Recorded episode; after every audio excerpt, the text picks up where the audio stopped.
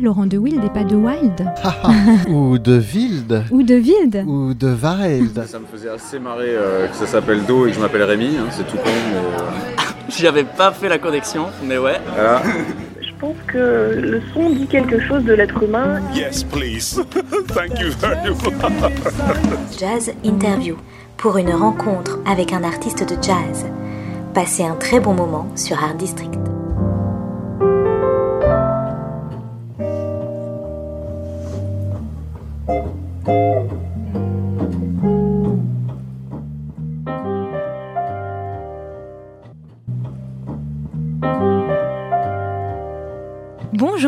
C'est l'heure de Jazz Interview sur Art District Radio.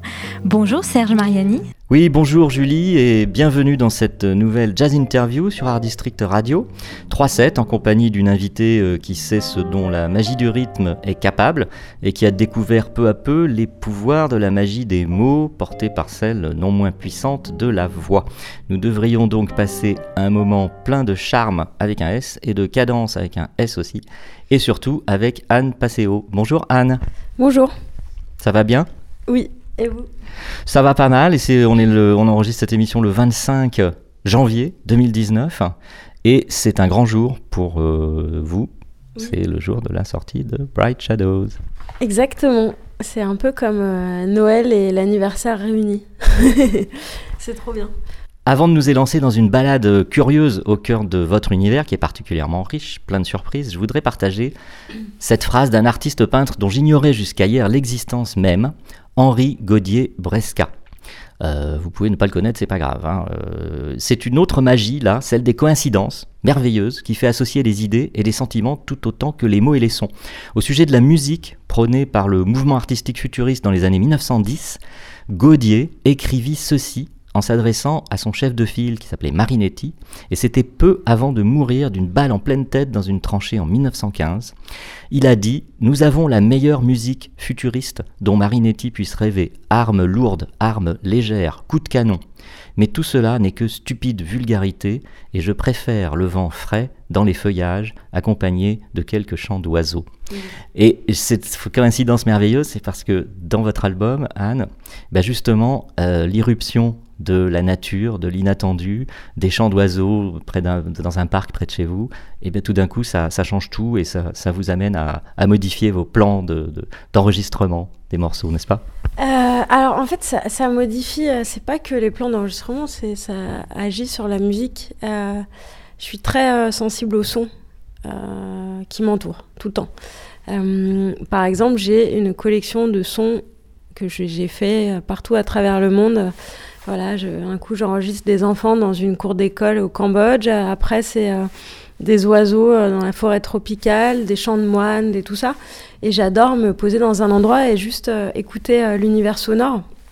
Et en fait, pour contemplation, en fait, c'est que je l'ai écrit avec les fenêtres grandes ouvertes au début de l'été. Et il y avait ce chant d'oiseau qui était là, hyper beau. Il se pose tous les soirs sur l'antenne et j'ai l'impression qu'il chante pour moi. Et, voilà, et puis quand on a fait le, le disque, on a, on a fait la prise et je me suis dit, mais ces chants d'oiseaux, ils font aussi partie de la musique parce que euh, je l'ai écrit euh, en dialoguant avec eux. Euh, donc on les a ramenés dans la musique. On a récupéré, euh, on a réussi, à les exporter de mes, sessions de démo et on a tout ramené jusqu'à la bouteille en, verre qui tombe dans ma cour en bas. Voilà, et je trouve que mais ramener des sons dans un disque aussi, c'est aussi ramener de la vie. Parce qu'on on- ouais, on enregistre de la musique, mais, mais, euh, mais c'est beau, tout l'univers sonore qu'il peut y avoir. Et, d'ailleurs, on n'a pas fait ça que dans Contemplation, parce que dans Cahiers Silencio, il y a aussi euh, une fin d'orage avec de la pluie et des bruits d'oiseaux. Et ça, pour le coup, ça a bouleversé la, fin de l'enregistrement parce que c'était pas prévu. Juste la fenêtre de la salle de mix était ouverte et il s'est mis à faire cet orage, cette pluie. Et je lui ai dit non, mais attends, c'est trop bien, ça va trop bien ensemble. Donc on est sorti sur le perron, on a posé les micros et on a enregistré ça. Euh, donc effectivement, moi j'adore euh, soit enregistrer avec des bruits de l'extérieur, soit les, réintégrer à la musique. Je trouve que ça amène quelque chose.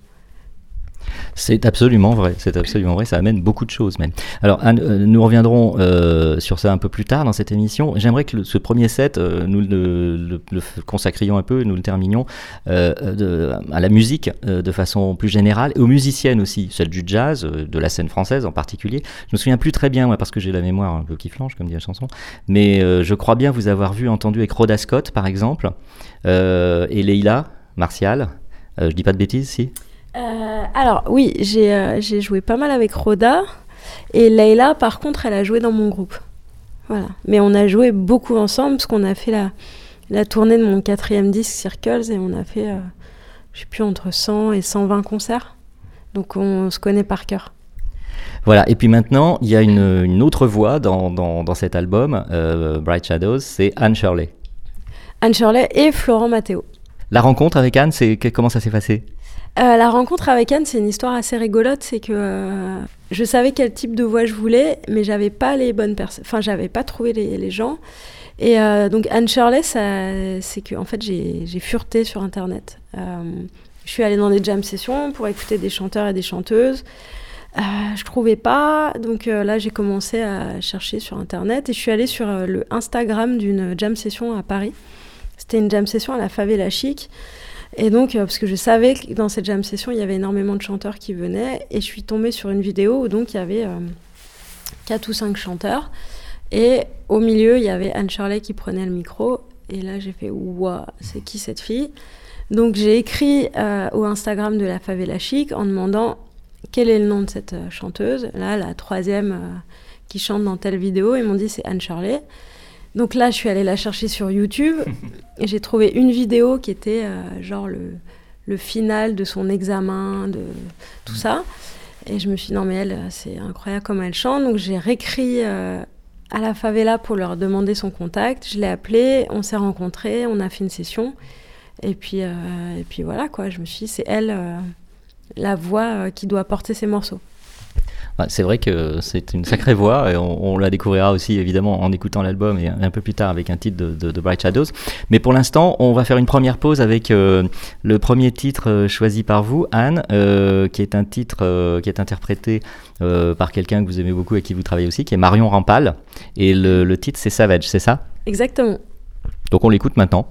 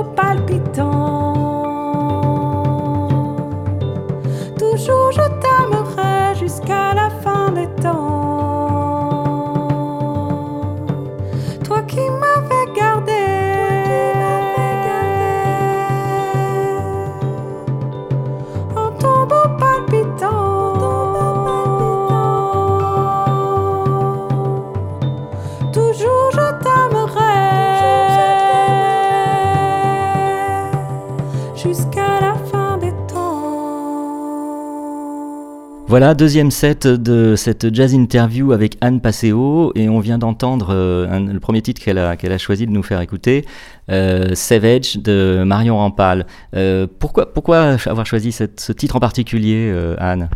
Parce que c'est un morceau que j'adore, qui où j'aime bien, j'aime bien le morceau, j'aime bien comment elle chante, j'aime bien comme je joue aussi sur ce disque-là. Euh, parce que c'est pas toujours le cas. Parfois, on fait des disques et on n'est pas content de soi-même. Euh, voilà. Puis c'est une chanteuse que j'aime beaucoup, euh, qui aussi a écrit certaines paroles sur Bright Shadows. Voilà. Puis c'est un, voilà, c'est un disque dont je suis fière, celui avec Marion aussi. Donc voilà, je trouvais que c'était une bonne idée de passer un de ces morceaux. Il y, a, il y a des choses que, donc, moi, que j'ai découvertes un peu dans, cette- dans cette chanson. C'est c'est un côté un petit peu ancien, un peu, un peu médiéval au, dé- au, au début, je trouve, l'ouverture, un peu comme un, un, une- un chant d'amour euh, euh, de, de, de, de ces ménestrels. euh, enfin voilà, il y, a, il y a un côté Jean-Louis Murat aussi, enfin dans, dans, dans Ça, l'esprit. Ça, c'est le, le choix des synthés. En fait, il a pris des, des synthés qui s'appellent Mélotron et qui sonnent un peu comme des petites flûtes médiévales. Ça, c'est voilà, c'est le choix de Marion et Pierre-François. Alors, euh, Anne, on consacre plus particulièrement ce deuxième euh, set à votre discographie. Donc, on, en est, si on, a bien compté, au sixième album avec Bright Shadows. Donc, euh, qu'est-ce qui s'est passé au cours des cinq précédents? C'est un cheminement. Il y a eu deux premiers albums qui étaient peut-être, bon ben voilà, j'arrive, je découvre, je me fais découvrir, et puis à partir du troisième, on commence à entrer dans un dans un cheminement plus intérieur aussi, hein, et, et qui va amener à, à Bright Shadows. C'est- un peu ça C'est un peu comme ça qu'on peut décrire? Bah, en fait, euh, les deux, enfin, le premier disque qui s'est un peu fait entre guillemets euh, malgré moi. Enfin, je sais pas comment expliquer. Au départ, j'étais pas leader. Euh, L'histoire, qui est quand même très rigolote et qui résonne très bien avec l'endroit où on est, c'est que donc en, en 2007, il y a un certain Julien Commer qui euh, m'entend dans son bar à Paris qui s'appelait La Fontaine, euh, qui d'ailleurs a réouvert le club qui s'appelle La Gare. Euh, voilà, et qui me propose une jam session, d'animer une jam session par semaine. L'été, il me laisse un mois de concert tous les soirs. Donc ça a été l'occasion de jouer avec plein de monde. Et en fait, le fait que je devienne leader s'est fait un peu bah, naturellement, on va dire. Mais moi, j'avais pas du tout prévu ça, quoi. C'était voilà. Donc, euh, en fait, on m'a dit ah ouais, mais Anne, viens jouer là euh, sous ton nom. Au départ, on était, on était plus dans un, dans un esprit de jam, en fait, c'est ça? Non, au- enfin au départ, je jouais dans plein de groupes, euh, je faisais mes trucs, mais je m'envisageais pas leader en fait. Juste, on a commencé à me proposer, bah, c'est Julien le premier qui m'a dit, bah viens jouer avec ton groupe. J'ai dit, ah ouais, alors mon groupe, ok. donc là, j'ai testé plein de trucs, et puis euh, c'est avec euh, Triphase, donc avec Léo Montana et Johan Eschpuig que le courant est le mieux passé musicalement, humainement. Et puis, euh, on a fait un tremplin, à, genre c'était Saint-Germain-des-Prés, je crois, un truc comme ça, et on a gagné. Et là, on gagne le droit de faire un disque. bah moi, euh, j'avais pas du tout prévu de faire un disque non plus. Euh, voilà, donc on se dit cool. Moi, à cette époque-là, j'écrivais pas énormément de musique. J'avais sur le premier triphase, j'ai, je sais plus, je dois avoir trois morceaux sur 12 ou voilà. Donc ce premier disque se fait, euh, il marche hyper bien. Genre euh, super presse pour un premier disque, c'était carrément incroyable. On a fait pareil, on a dû faire 150 concerts en trois ans, ce qui était quand même pas mal pour un groupe de jeunes euh, de minots. Euh, voilà, et puis là, la Boré me dit, bah, tu veux faire un deuxième? Allez, je fais un deuxième. Donc euh, là, je me dis, bon, il y a mon nom sur la pochette, parce que la- le label avait insisté pour qu'il y ait mon nom sur la pochette, et pas seulement Triphase. Parce qu'au début, c'était pas du tout prévu comme ça. Donc ils me disent, bon, bah, deuxième disque et tout. Donc bah, là, j'ai écrit un peu plus de musique, mais c'était pas encore... voilà, je me, je me considérais pas du tout comme euh, compositrice, quoi. Et puis euh, arrive le 3. Alors celui-là, il marche pas mal aussi. Il me dit bon bah troisième disque, euh, qu'est-ce que tu nous proposes? Enfin, en fait, à force de d'écrire de plus en plus, de jouer avec plein de monde, j'ai eu des envies différentes. Donc c'était le quintet. Et là, je me suis fixé un un challenge, c'était bah, d'écrire toute la musique. Et là, c'est, ça va être Yokai, c'est ça? Ouais, c'est yokai. En sachant que, euh, que moi, je, même si j'ai fait le conservatoire de Paris, je m'estime complètement autodidacte. Euh, je, vais dire, je suis rentrée au conservatoire euh, six mois avant de rentrer sur un papier. Je ne comprenais pas la différence entre un accord majeur et mineur. C'est-à-dire que j'entendais, mais la théorie, je n'y comprenais rien. J'ai jamais été une pro de la théorie, en vrai. Voilà, donc je me dis, bon, bah là, je vais me botter les fesses, je vais écrire tout le disque. Donc j'écris tout le disque, je fais un nouveau, euh, entre guillemets, casting, enfin avec des nouveaux musiciens, et puis ce disque-là a marché. Euh, voilà, à chaque fois, c'est la surprise, quoi. Parce que moi, au départ, j'avais pas du tout euh, prévu tous ces trucs-là, quoi. Et là, et puis en fait, de fil en aiguille, j'ai commencé à écrire de plus en plus de musique, à jouer avec de plus en plus de musiciens, savoir ce que j'aime, ce que j'aime pas, avec quel type de musicien j'aime jouer. Et puis voilà, de fil en aiguille, il y a eu Circles, euh, qui a été pour moi, je pense, un disque un peu charnière, euh, où j'ai commencé à prendre une vraie place de leader, euh, ce qui n'était absolument pas, enfin, beaucoup moins assumé avant. Euh, j'ai l'impression que plus je fais des disques et plus je commence à assumer. Mais avant, voilà, moi je croyais que j'étais une imposture en fait. Genre les deux premiers triphases, j'étais dans un dédoublement de personnalité totale entre la Anne qui défendait son disque et l'autre qui se disait ah ouais mais alors euh, qu'est-ce que je fous là quoi. Ce que j'ai remarqué, c'est euh, j'ai fait attention un peu au, au- au design des, différentes couvertures de- de- d'albums. Ça se passe- c'est parfois important, parce que ça peut avoir du sens quand même. Oui. Et euh, bon, celui de Yokai est, un peu étrange. C'est, on ne sait pas trop. euh, là en plus, bon, j'ai qu'une photocopie, non, donc c'est pas terrible. Mais It Circles, ce qui m'a intrigué, c'est que vous êtes de dos. Ouais. Et pourquoi pas? Pourquoi pas? Alors, Voilà. euh, alors, déjà, je vais quand même défendre le bout de gras sur Yokai. C'est un super dessinateur de BD qui a fait la pochette. euh, que j'ai découvert en allant euh, chez le libraire à côté de chez moi. C'est une période où je lisais beaucoup de BD. Je suis tombée sur une BD de ce mec-là et j'ai flashé. Et donc, j'ai trouvé un moyen de le, de le contacter pour qu'il me fasse la pochette. Euh, par rapport à Circles, pourquoi de dos Euh, Parce qu'une pochette d'album, il faut qu'elle raconte un truc. Sinon, ça, voilà, ça, ça attire pas l'œil, ça, voilà. Et, euh, et on a fait toute la séance photo. Et en fait, dans toutes les photos, il y avait plein de photos de face.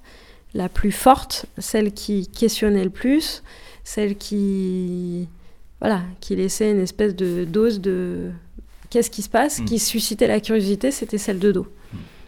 Donc euh, j'ai choisi celle-là parce que euh, parce que je trouve que c'est puissant, quoi. En même temps, on, a- on- on sent que bah, comme, comme c'est revenir à cette idée de cheminement, euh, là vous, vous êtes parti quoi.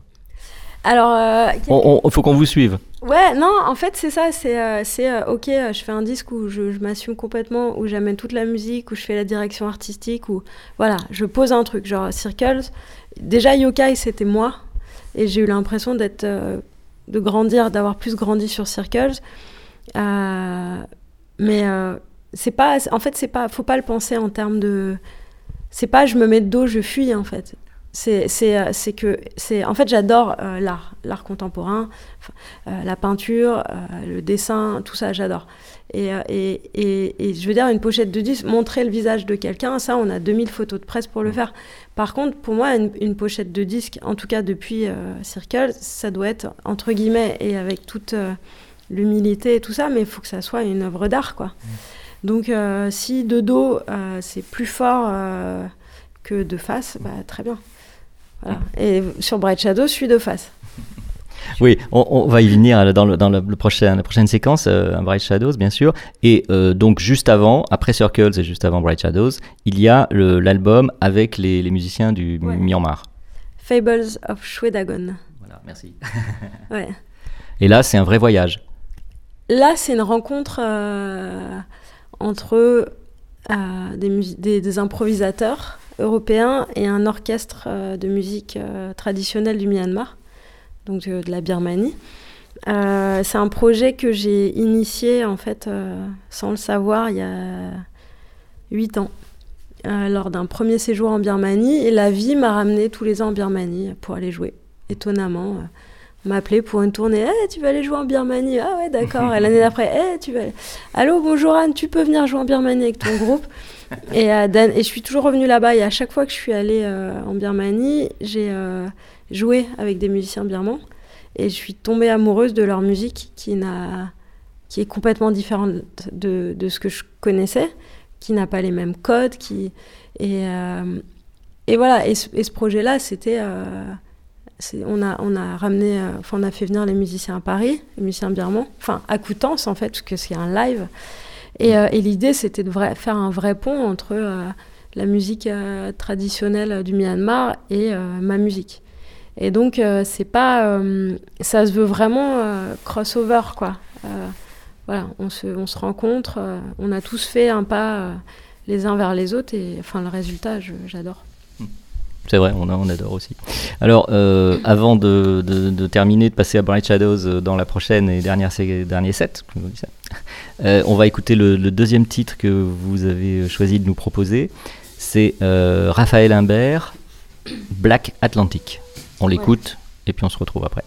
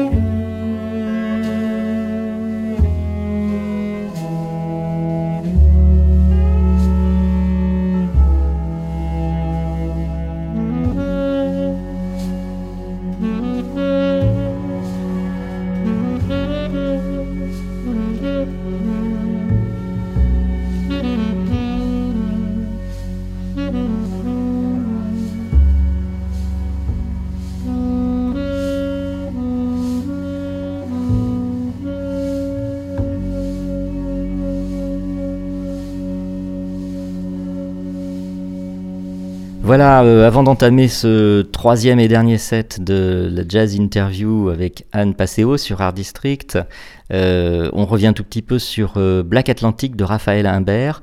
Donc peut-être un peu même question bateau que, tout à l'heure pour Marion Rampal avec Savage. Pour, pour- pourquoi avoir choisi ce titre particulièrement, Anne? Je trouve le morceau absolument magnifique.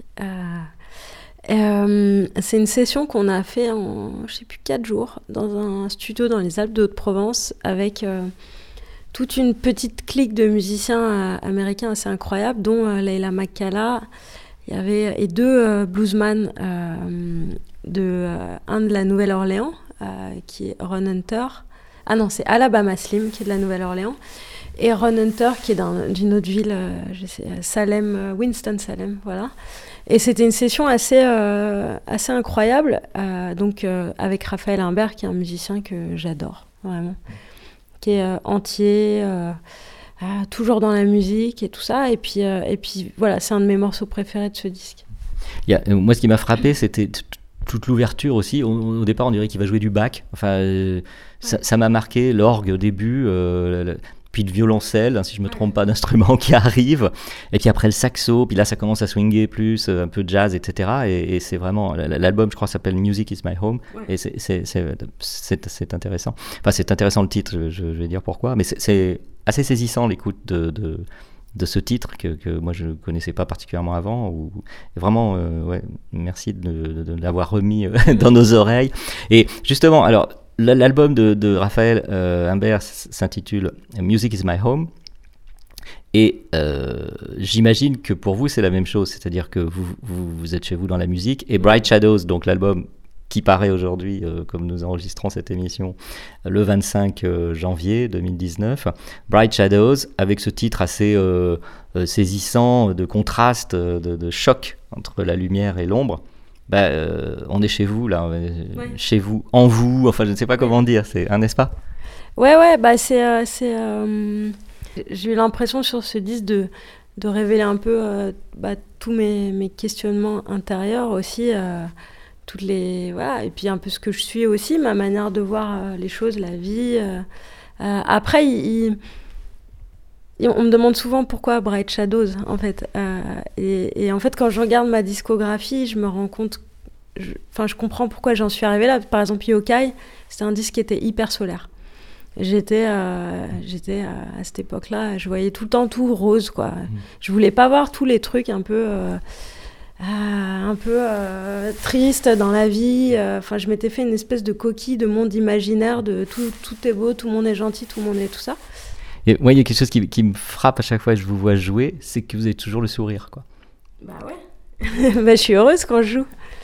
Euh, C'est pas le cas de tout le monde. Il y a des, des- des musiciens ou des batteurs qui sont très très en eux-mêmes et ils sont là. euh, wow, wow, ouais. Ouais, bah ça, après, je saurais pas vous, expliquer pourquoi les autres, euh, enfin, pourquoi certains sont plus fermés. Je, je sais pas, juste. Je sais pas, moi, quand je suis heureuse, je souris, quoi. Et donc, euh, euh, ce côté solaire, il est toujours présent dans Bright Shadows, bien sûr. Ouais. Mais en même temps, euh, vous assumez et vous, vous développez en quelque sorte tout le côté d'ombre. D'où- Ouais. avec la lumière, sans l'ombre, ça n'existe pas finalement. Ouais, bah c'est c'est un chemin de vie aussi. Enfin, je- j'ai j'ai mûri, vieilli, grandi, comme, on, comme on a envie.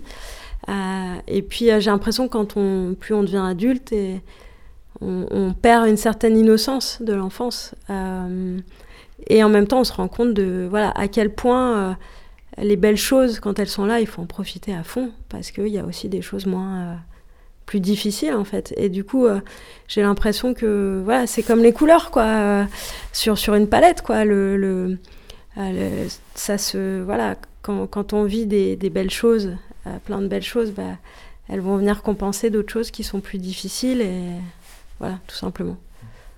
Alors il y a quelque chose d'autre de, très important dans, les différents titres, euh, sur certains en particulier de, Bright Shadows, c'est euh, les mots bien sûr, parce que là vous êtes passé à, on va pas dire de la, oui, de la chanson, parce que ça n'a rien de péjoratif la chanson, Euh, et donc à des textes, donc avec euh, deux voix, on en a évoqué une tout à l'heure, euh, celle d'Anne Shirley et, et celle de- du chanteur là, donc il me revient plus, mais Florent Mathéo voilà, c'est magnifique, leur duo, les voix sont superbes. Et, et les textes, euh, donc, en effet, reviennent sur ce qu'on vient d'évoquer, c'est-à-dire euh, le fait de changer, le fait de grandir, le fait de vieillir, le fait d'être ensemble ou pas, l'amour, qu'en est-il, etc., etc. Donc ça, c'est la thématique générale de, de- de l'album. Et il y a quelque chose en plus, c'est une invention d'une langue, en quelque sorte. Oui, euh, en fait, j'écris euh, en onomatopée quand j'écris de la musique. Parfois, c'est des onomatopées, parfois, c'est du yaourt. Euh, voilà, moi, je je m'estime pas assez forte avec les mots pour pouvoir écrire des paroles. Mais voilà, il y a des morceaux comme ça où, où les onomatopées restent. Par exemple, le titre Jasmine, c'est pareil.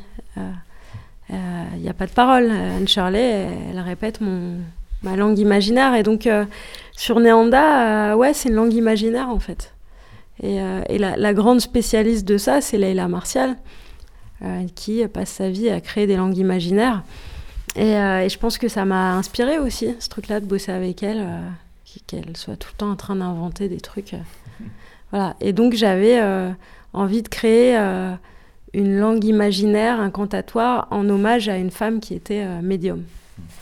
Oui. Qui, qui- qui est le, son nom est l'un des, titres, c'est Néanda, c'est ça? Voilà, exactement. Néanmoins, Anne Shirley, en le chantant, se réapproprie complètement ce, ce- ce langage, ce, ce- ce- ce vocabulaire, on va dire, et, et elle le réinvente elle-même. Ouais, elle, elle, euh, elle a pris mes, mes- les onomatopées, elle m'a dit ouais mais ça, celle-là, ça serait bien d'en tra- transformer cette syllabe par celle-là. Voilà, en fait, bah, c'est comme, euh, c'est comme quand on amène une mélodie, euh, en fait, euh, on peut la jouer textuellement euh, pile comme ce qu'elle écrit, mais en fait, dans les, dans les fêtes, chacun sent la musique un peu différemment, donc la musique, elle va un petit peu se transformer, c'est les inflexions, et... enfin c'est le travail de groupe en fait. Et là, en- finalement, on, re- on revient à, à l'essentiel du, du- Parce que le langage, c'est aussi ça, au départ, c'est- de la musique, en fait, en quelque sorte. Il y a une musicalité, là, on revient à une musicalité primitive de, de- de- du, du langage. On s'intéresse pas avant tout au sens, parce que le sens, il est tellement, euh, tellement usé, presque parfois, que pff, même le mot euh, aimer, enfin, c'est-à-dire, qu'est-ce que ça veut dire?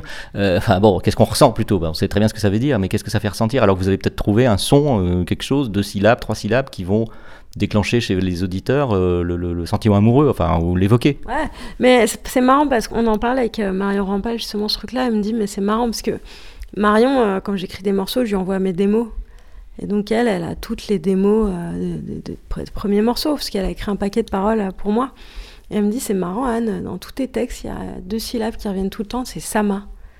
Elle me dit Sama, Sama dans Contemplation, il est devenu Summer. Dans Neanda, il est resté Sama. Dans dans Jasmine, c'est euh, Samayena, Samayena, un truc du genre.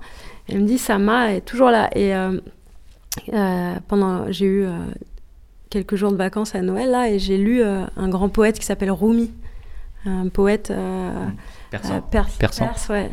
Et, et du coup, de recherche en recherche, en recherche, en recherche, je me suis rendu compte que le sama, c'est la danse des derviches. Voilà, je trouvais que la coïncidence était assez heureuse. En effet, on peut le dire, ouais, coïncidence c'est merveilleuse parfois. Tout le temps même d'ailleurs. Alors, pour... euh, Enfin, il va falloir qu'on termine, hein, c'est c'est comme ça, euh, Anne. euh, je serais bien resté encore euh, quelques heures, mais on nous demande l'antenne. L'histoire de la, de la langue nouvelle, ça m'a fait penser à, à- à quelqu'un d'autre qui, qui- qui est un batteur euh, relativement connu, qui est Christian Vander, Ouais. et qui, pour Magma, a aussi créé une langue euh, imaginaire, hein, le Mhm. cobayen, je crois. Et, et en dehors de ça, euh, il y a quelque chose qui, qui était marquant aussi. C'est, c'est, j'ai repensé au début de, de- d'un des, des- une des œuvres de, de Magma, qui, qui est Mécanique Destructive Commando, et où, où- où au départ, l'ouverture, c'est, euh, quelqu'un qui, il y a des chants d'abord de femmes, et puis ensuite euh, une voix d'homme qui dit, euh, enfin, qui dit que grosso modo, ça, on va entendre, euh, c'est comme un récit du- d'une histoire de révolte de peuple, et que euh, il dit, et les chants de ce peuple étaient si beaux qu'ils s'évanouirent dans l'espace. Et euh, après, bon, évidemment, ça commence et c'est. On revient toujours à ça, c'est-à-dire la, la- l'essentiel du, du chant, quoi, de la voix, quoi. C'est presque sans la voix, il n'y a pas de. Finalement, c'est ce que vous, est-ce que vous avez redécouvert ça euh, dans cet album Bright Shadows, peut-être, non? Avec le rythme, la voix. Bah, le rythme et la voix, c'est la- les instruments, euh, c'est les premiers instruments du monde, quoi. Euh, je veux dire, l'humain, euh, je pense que l'humain a toujours fait de la musique et les premières choses qui sont sorties, c'était quoi? C'était chanter et, et frapper des instruments, quoi. Même sur son corps. Donc, euh, il y a, il y a des, long- des légendes euh, mongoles qui disent que le, que le monde serait né d'un chant et d'une percussion. Donc, je pense que. Et puis, c'est ce qu'il y a de plus euh, viscéral, en fait. Chanter, faire du rythme, c'est. Voilà. Ouais. Et puis il y a les oiseaux qui chantent, n'est-ce pas? Exactement. Anne, on va se quitter avec un titre de l'album Bright Shadows quand même. Lequel? C'est moi qui choisis? Oui. Et vous voulez pas choisir, vous? C'est parce que c'est en espagnol et je prononce très mal Ah l'espagnol. oui, j'avais oublié. Alors, ça s'appelle Calle Silencio. Ça veut dire la rue silence. Ah, c'est paradoxal par rapport à tout ce qu'on vient de dire justement. En fait, à- en Espagne, euh, il y a pas mal de rues qui s'appellent Calle Silencio. Je sais pas pour quelle raison. Euh, moi, la Calle Silencio dont je parle, c'est Gren- c'est à Grenade, qui est une ville absolument magique où il y a plein de chants d'oiseaux. Bah parfait. Alors on se termine pas en silence, mais avec Cahier Silencio, voilà, je l'ai dit. The Bright Shadows, le nouvel sixième album d'Anne Passeo, et il y aura une sortie officielle de l'album au 104 à Paris, je ne sais plus quelle date. Alors, le 19 février, c'est complet. Par contre, on joue le 15 juin à la Philharmonie de Paris. Deux très beaux lieux pour un très bel album. Merci Anne, à bientôt. Merci.